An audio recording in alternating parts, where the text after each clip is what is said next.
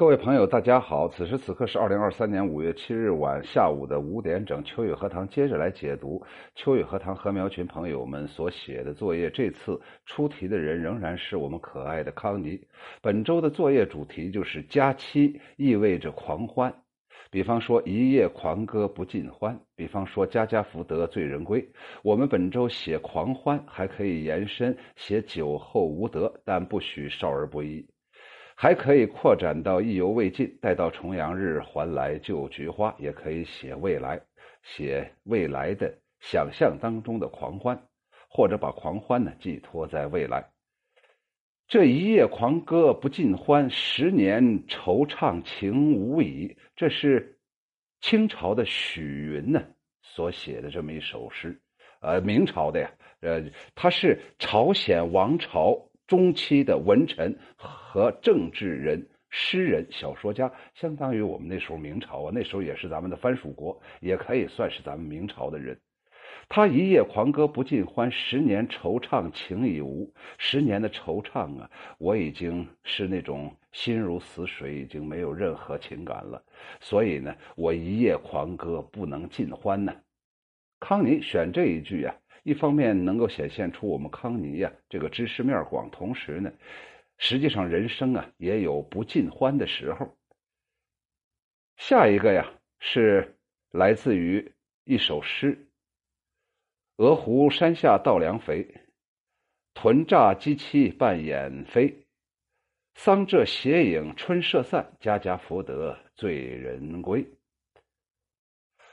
下来那个是大家非常熟悉的《过故人庄》，孟浩然的“故人具鸡黍邀，我至田家绿树村边合，青山郭外斜。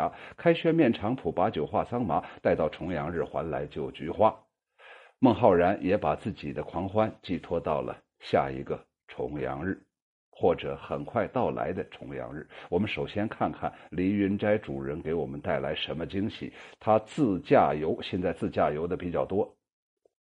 天涯一马绝尘埃，踏遍烟霞青眼开。不怕流光追不上，远山待我放歌来。天涯一马绝尘埃，我不知道这一马是马自达呢，还是海马呢，还是悍马呢，还是福特的野马轿车呢？反正啊，我们黎云斋主人开着车，然后呢，一路绝尘而去。没有任何留恋，为了自己的狂欢，踏遍烟霞青眼开呀！这里面就要牵扯这个青眼呢。有一首诗啊，是李治写的独作，明明代的李治，他说：“有客青，有客开青眼，无人问落花。暖风熏细草，凉月照轻纱。客酒翻一梦，明来不易家。琴书犹未整，独坐送残霞。”翻译出来就是有客人来访的时候，我自然欣喜非常；无人关心的时候，我只能与落花来对话。微醺如酒的春风拂弄着细细的草叶子，皎洁的月光照在沙滩上。长久的客居生活总是像梦境一般，只有朋友来的时候，才能不再思念故乡。一天已经过去，琴和书还没有整理，独坐送走残余的晚霞呀。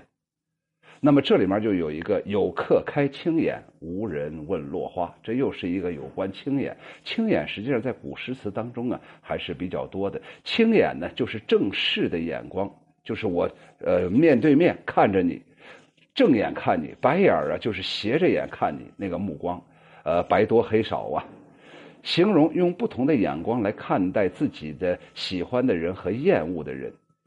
近代的阮籍常常以眼珠子正视对方，表示敬重、器重，因因因此就是用青眼表示来尊重对方。那么用白眼呢，就是表示对这个人呢不喜欢呢。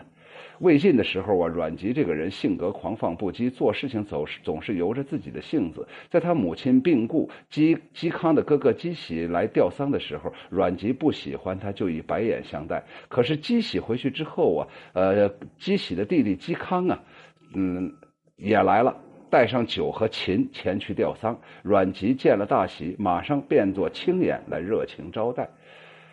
那么在阮籍的心目当中啊，呃，这个嵇康啊，呃。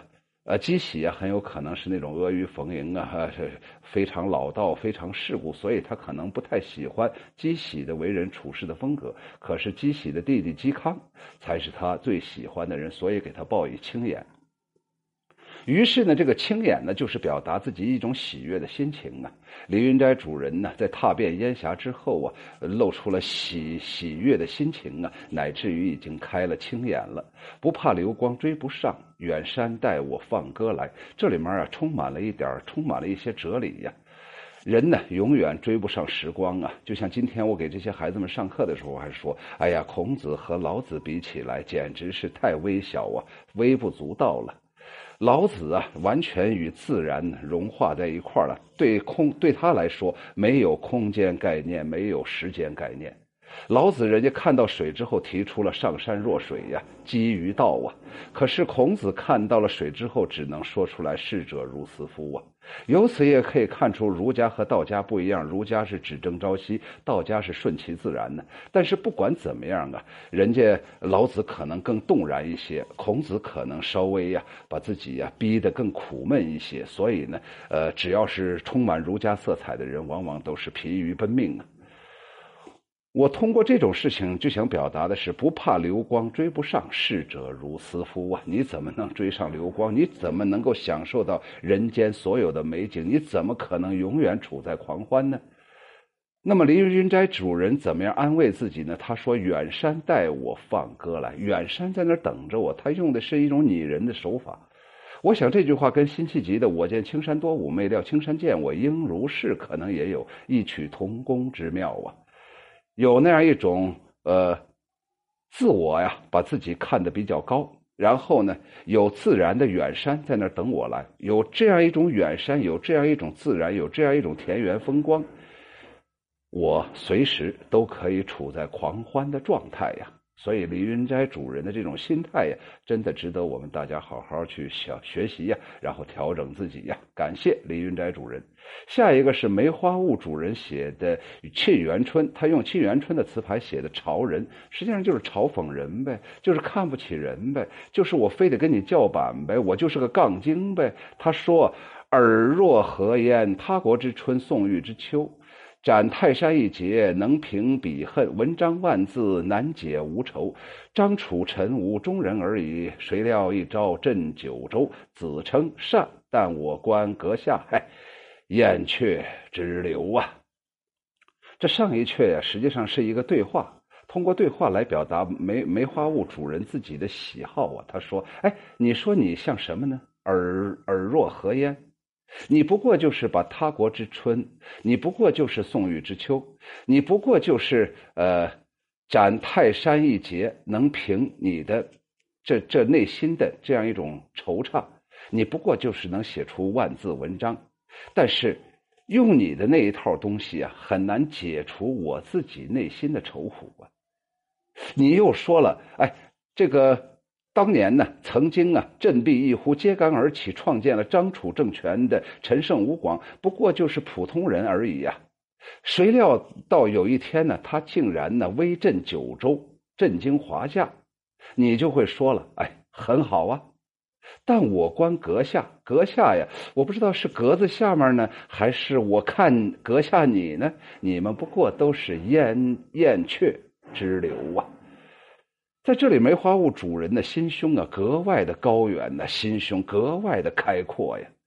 他把所谓的仇啊，把所谓的呃，毛泽东我记着好像原来也有把汝才为三劫，一劫为欧，一劫为一一一劫还东洋等等，把那个昆仑山要解除啊。他认为啊，那个昆仑山的冰雪好像是一个呃巨大的冰箱，他把这呃结成三节，然后分给世界各地，这样呃太平同此凉热呀。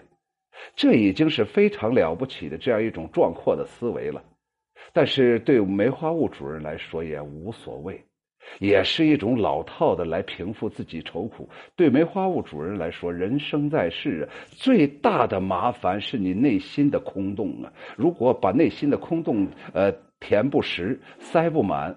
呃，跟自己无法去交流，呃，自己跟自己成为不了朋友，那么对一个人来说是巨大的痛苦。普通人呢，无非就是用春呢，用秋啊，呃呃，看山川呢，呃，用用一种想象啊，呃，写文字啊，呃，然后呢，然后想到那些我是不是也像陈胜吴广这样的人呢？我会不会将来也会一朝镇九州呢？可是我看这些人，包括看阁下你。都不过是燕雀之流。那么梅花坞主人到底想表达啥呢？我们就要看一下他的下一阙了。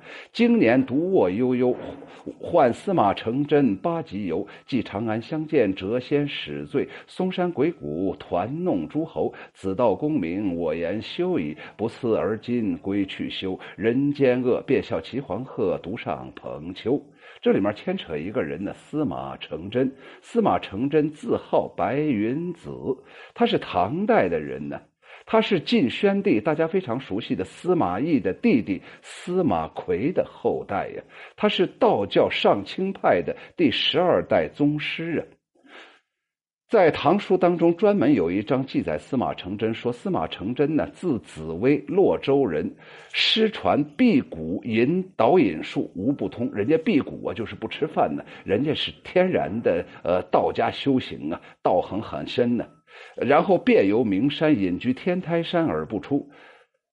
司马承祯呢？和叶法善一样，经历唐朝几代，先后经历了武则天、唐睿宗、唐玄宗三三朝啊，多次被召入宫，问其阴阳术数之事啊。不仅如此啊，司马承祯书法还是自成一体，他有个金刀简书法呀，而且还用三种书法写了老子的《道德经》。另外呢，他非常有情啊，有才呀，啊，可以和呃他当和和和唐朝啊，呃当时的什么陈子昂啊、卢藏用啊、宋之问呢，还有王氏必构啊，还有。李白、孟浩然、王维、贺知章被称为仙宗十友，说明这些人呢都是有一种仙气儿飘飘。他是八十九岁的时候死的，还被皇帝赐为银青光禄大夫。他的谥号叫做贞一先生，贞洁的贞，一以贯之的一一呀。他有弟子七十多个人，不过也有人说他并没有死，也许到现在还活着，因为他已经成仙了。在《续仙传》当中，呃，说司马承祯，呃呃，列入仙班了，最后羽化登仙了。而且呢，他这个人呢有服食之术啊，修行勤苦，据说活了一百多岁。这个版本又说八十九岁。那么，什么叫做服食啊？服食就是服饵啊，服饵就是鱼饵啊，指的是服药物啊，用来养生啊，什么炼丹呐，什么吃吃吃这个丹丸啊，然后呢，他就可以长生不老了。那么现在我们回过头来再看梅花坞主人，只有这个司马承祯，他算是一个相对来说比较生涩。把这个解读完了，下面就。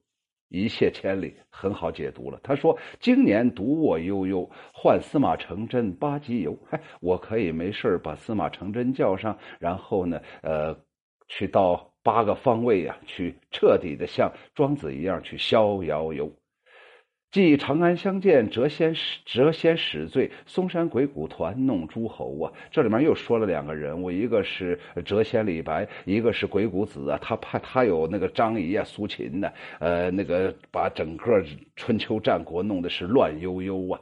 子道功名，我言休矣。你不停的在我跟前说什么功名利禄，说什么世俗享受，可是我说呀，你停了吧。不要再说了，不似尔今归去休，还真的不如我赶紧归隐田园吧。人间太险恶了，我便笑齐黄河。于是我想到这儿，我就笑了。这一笑啊，彻底能够表现出这个梅花坞主人那样一种动然达观。他独上蓬丘，独上仙山去了啊。他跟人间不玩了。他认为啊，真正要想能够让自己内心充实，然后不被世俗所所累，那就要逃逃离现实，然后呢，跟司马成真在一起闲游啊。所以呀，这个梅花坞主人呢，他也。他在写这些文字的时候啊，内心一定是充满了一种愉悦。虽然写完之后他又回归到世俗，要要忍受到房贷、车贷、教育的问题、医疗的问题，但是他只要有这么一首词在，我想他的内心也就更加的。安然了。谢谢我们这位朋友。下一个是渔舟唱晚用七绝体写的快乐五一，他说：“一夜狂歌不尽欢，又来塞外赏春天。花明柳暗风光好，姹紫嫣红醉一环呢。”这首诗很好理解，我想啊，只是啰嗦一句。作者刚好是渔舟唱晚，这里面有塞外赏春天。这里面有花明柳暗，这里面有姹紫嫣红，再加上渔舟唱晚，哎，这么一填补，山水田园，各种色彩，从早到晚，美好的场景都在我们眼前。我不知道渔舟唱晚在写这首诗的时候有没有这样一种用意。我喜欢把作者，甚至快乐五一，甚至七绝，包括他的。渔舟唱晚这个名字都融合在这首诗里头，这样在我眼前才说才算形成了一个完整的整体呀。好，好，好，谢谢渔舟唱晚。下来就是我们大家非常尊敬的刘宗修老先生写的《观花》，看花人。我家后院花满齐，桃红柳绿与腊梅，牡丹朵朵向阳开，池中莲花粉绿翠，四季百花竞绽放。观花胜过享春色。八月十五月儿圆，高朋满座酒碰杯。年过八至精神好，漫步花间乐无比。这里面这个平仄呀，我们不去考究，毕竟是老先生八十多岁了写出来这些东西。我看完老先生这个观花，我眼前也是姹紫嫣红，好像是一片花海呀。衷心祝福老先生在八至这样一个年龄段，跟他的夫人永远康健。我们陕北话呀，有一个有一个词儿啊，叫做康应康应啊，康应就是健康硬朗。送给我们的老先生。第五首是青州子写的《相聚》，我到新楼仍是客，君言旧地若还家。如山一忆同心结，似水流年共赏霞。雨霁诗成灯欲暖，风停聚旧月初华。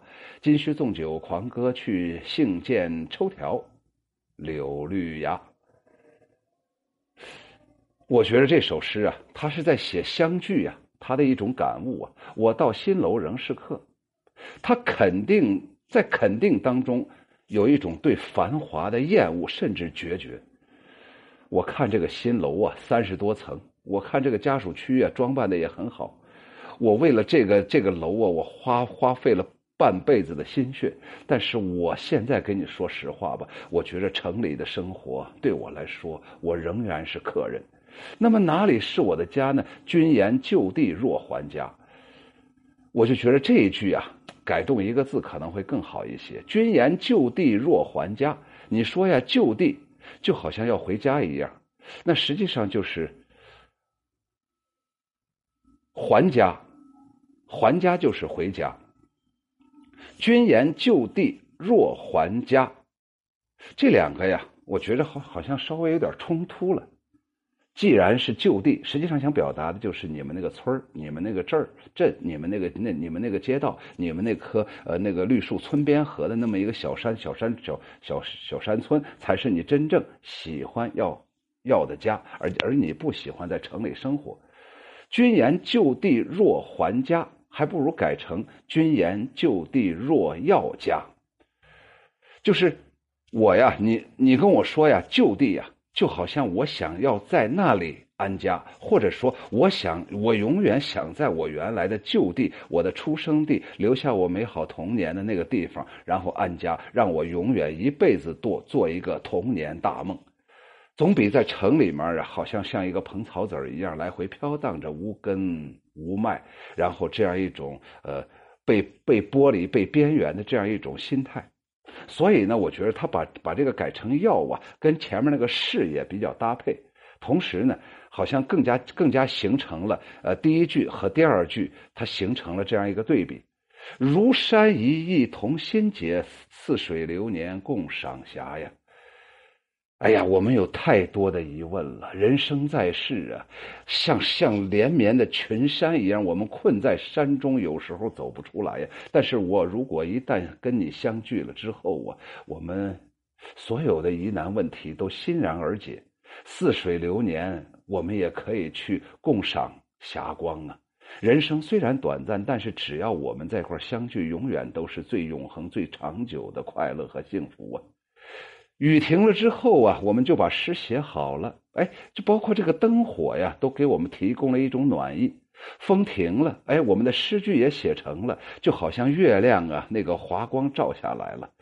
我们的诗啊，已经感动了自然，让灯啊给我们取暖，让月呀六呃那个倾泻出了光华呀。可见呢，这个诗句不重要，而是我们之间的相聚，我们之间的朋友之间的友谊呀。今须纵酒狂歌去，呃，兴见抽条柳绿芽。今天呢，我们必须要要大一醉方休啊！你没看看这春天都来了。如果让我给他点评的话，我就想说：相聚是一团火，分散是两明星啊。这两个人呢，相聚的时候是一团火，分散的时候也是。非常耀眼的明星啊！我到新楼仍是客，君言就地若还，若要家若还家。你看看，我们两个在在在这个生活情趣上也是一样啊！我不喜欢城市，你恰恰喜欢田园，我们两个将来肯定会走在一起。我不知道青州子到底真的有没有这样一个朋友？如果真要有的话，我希望你跟他相守相伴一生啊！不要把他丢失啊！感谢第六首啊，是融情游，把情感呢融入到这段旅游当中。作者是春华秋实。他说呀，小前门景区政府投资数亿元改造提升，欣喜之余有期待有不舍，呃，融情于赏游并复以继之。我我在网上还专门查了个小前门景区，查不到啊。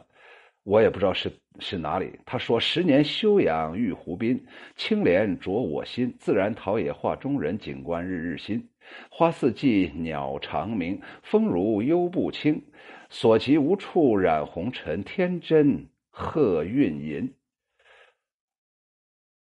他说：“呀，我在这个地方啊，已经待了十年了。这里面的青莲呢，在涤荡我的内心。”他把自己比喻成了这种出淤泥而不染的莲花了，自然陶冶我这个画中之人，景观呢天天都是新的，因为政府不是投资数数亿元改造吗？每天都会有新的场景，花四季鸟长鸣，四季都有花，鸟儿啊总在我的耳边呢啼叫啊，风如幽不清，哎呀，这句话我觉得写的真是好啊，呃，这个。有有有有点那种莲花碎步的样子，有点那种水上漂的样子样子，有点那个呃罗袜生尘的样子。所及无处染红尘呐，你到哪儿啊都没有世俗，到哪儿啊都没有人坑人、人害人、人人损人、人贬人呢。到处都是一团和气呀，到处都是天真鹤韵吟呢，到处都是我的知音呢。我出上联，人家马上就能对出下联；我说吃饭，人家马上就把我领到厨房，达到了这样一种哎呀融洽的关系。我给他的点评就是带着真心去旅游，而不是带着道具。我打道具的时候，他竟然出现的是刀具，管制刀具那个刀具。我总觉着这冥冥之中啊，这老天爷给我带来了一种神秘的力量，要带着道具。就是现在很多人出游啊，带着道具，好家伙，这好多大妈呀，她老公啊，把后面后备箱打开，光丝巾就爱二百多条，然后根据后面的背景，根据季节，呃，那个呃，根据这个天气呀，他换成不同的丝巾，换成不同的衣服，带着道具。我觉得带着道具去旅游，那是让道具去旅游，那是为了发朋友圈，那是为了炫耀自己，那也是为了惹别人来仇恨自己。同时，还有的人带的是刀具，这就更加内心的这样一种惧怕。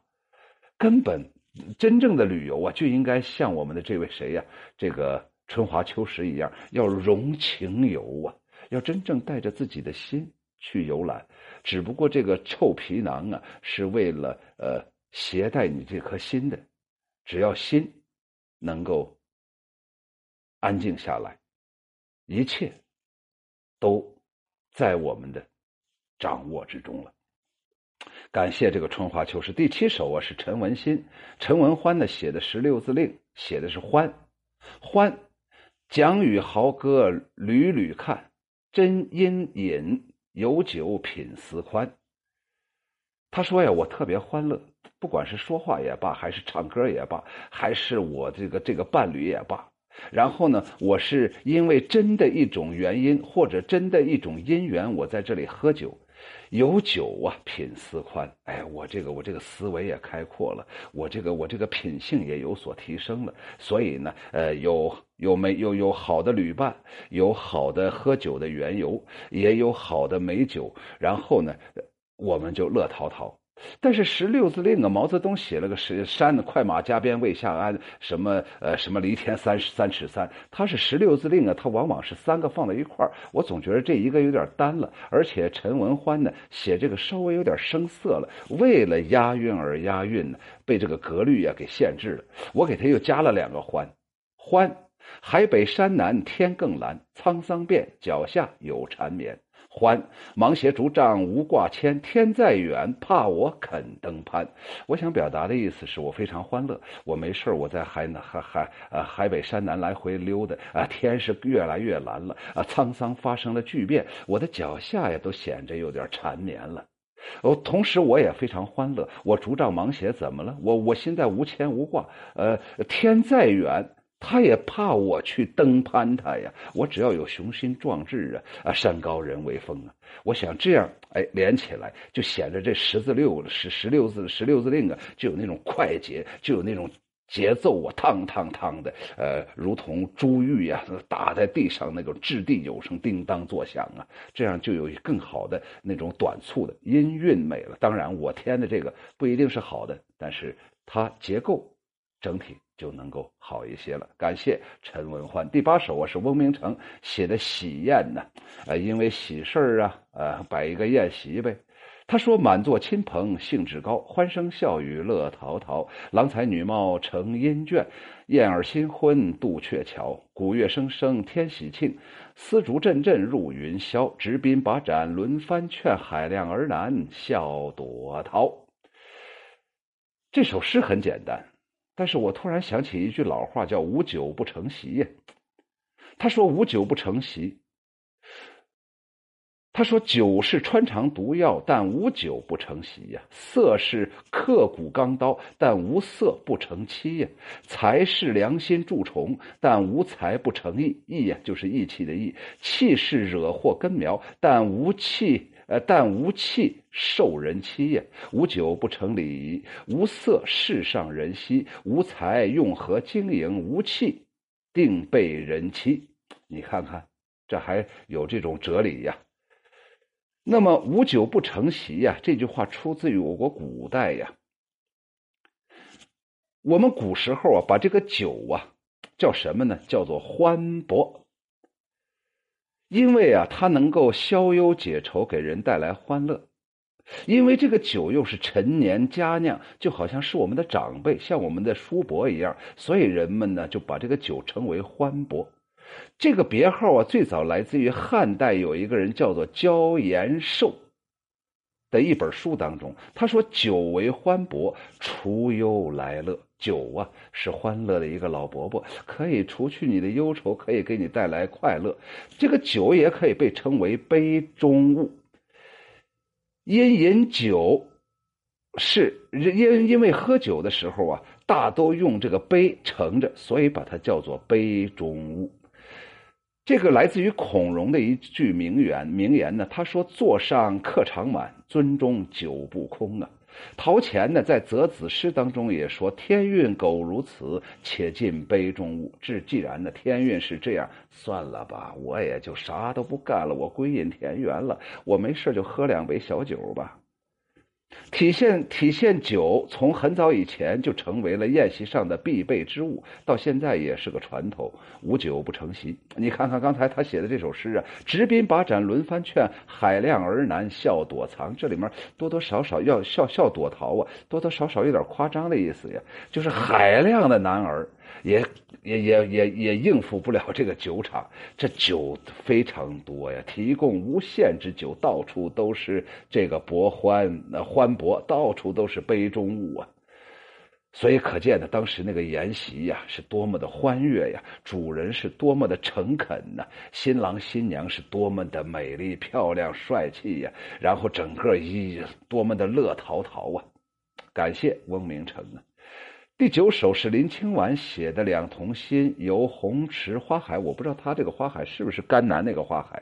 他说：“紫墨紫青阡陌。”呃，气息凡尘，丽影过暗香浮动，风拂去起浪翻云，入花海，世外桃源，几度芳春呢？我不知道他这个呃红池是不是就是前面这块紫青阡陌，呃气息凡尘，呃丽影过暗香浮动，是不是这块写的就是呃红红池呢？那个丽影过暗香浮动，是不是水水中的倒影呢？西熏。染尽罗裙，暮色氤氲，望眼处霞如红日，漫天彩，何似黄昏？人间美，月西华，花朝无限青春。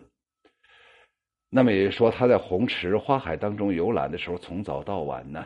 他写到了人，他写到了场景，他写到了动态，然后他还写到了呃自己的一种思考。人间美呀，月夕花朝，无限青春。这里面同时也表达了一个意思呀，一种美景可以给你呃反逼出来一种快乐的心情。这就是人们为什么要去旅游。一方面为了逃离现实生活的这样一种逼仄的环境和那种人与人之间的那样一种不良好的关系；另一方面想到自然当中，让自己呀吸收一。呼吸一点新鲜的空气，让自己能够感觉到活着的 那样一种快乐呀。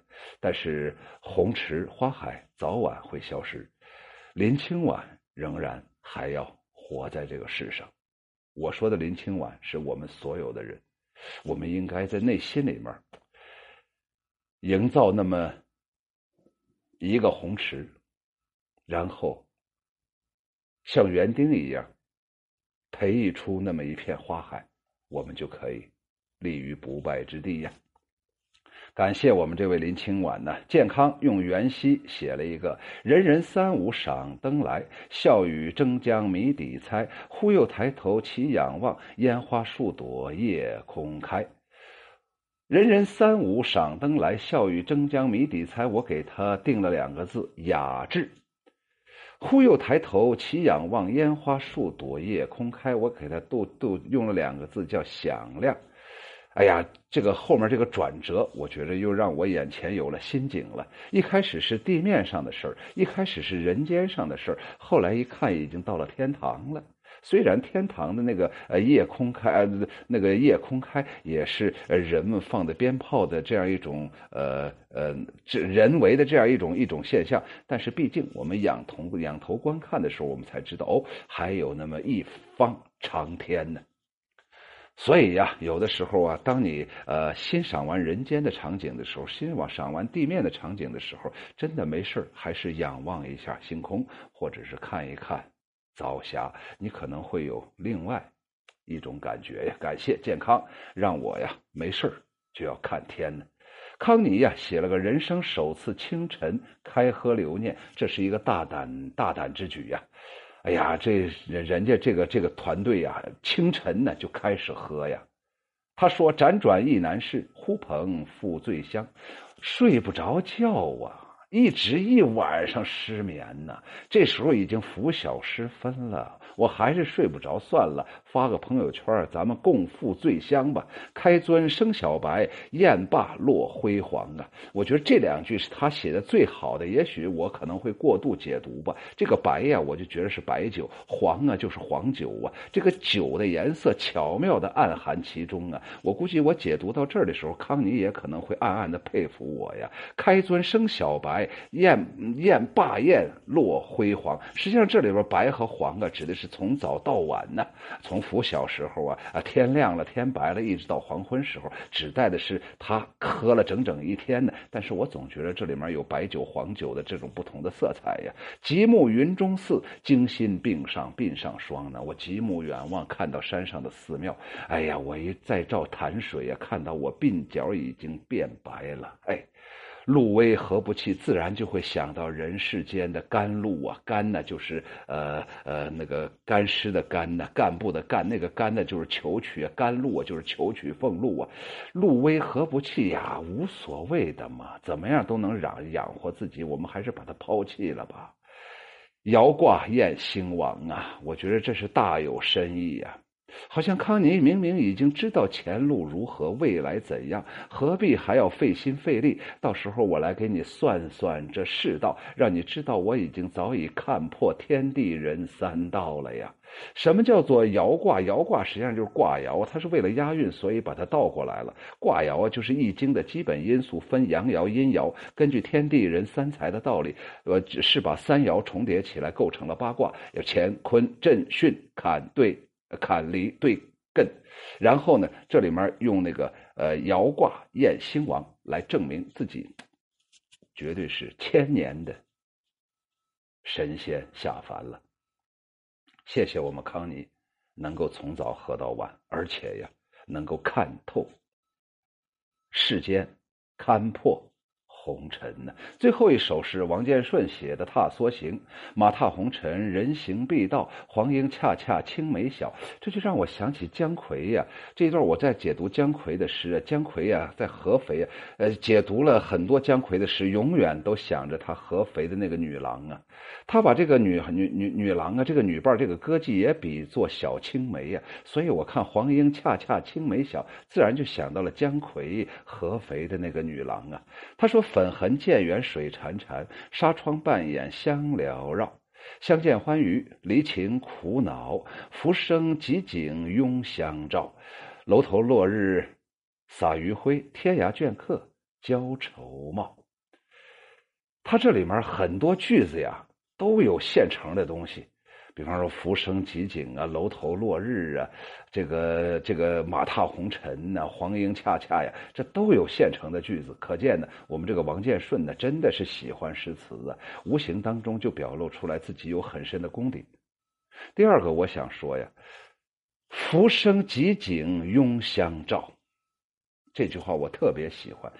人人生不过是一场大梦，不过就是一种浮生罢了。我们现在所看到的所有的场景，很快就要消失。我也懒得去照照相，我也懒得去关照，我也懒得去观赏了。现在楼头落日洒余晖，天涯倦客交愁貌。我觉得最后这一句把整个这首诗啊，哎，给破坏了。最后这一句也太悲苦了。既然我们已经顿悟到了“浮生几景拥相照”了，为什么下来还要悲苦呢？那我们开解自己内心又有什么用呢？既然看破了，为什么不动然一些呢？为什么不把最后这一句写的超脱那么一点点呢？“踏梭行”啊，这个词牌很好。这个“梭”呀，本身就是一种梭草。秋雨荷塘啊，原来呀。还经常把它读成“踏沙行”，感谢王建顺，感谢所有的朋友们呢写的这个这个狂欢，狂欢呢，呃，人生人生有有时尽狂欢，只要有时间就要狂欢。至于是不是狂欢，至于是群欢还是独欢。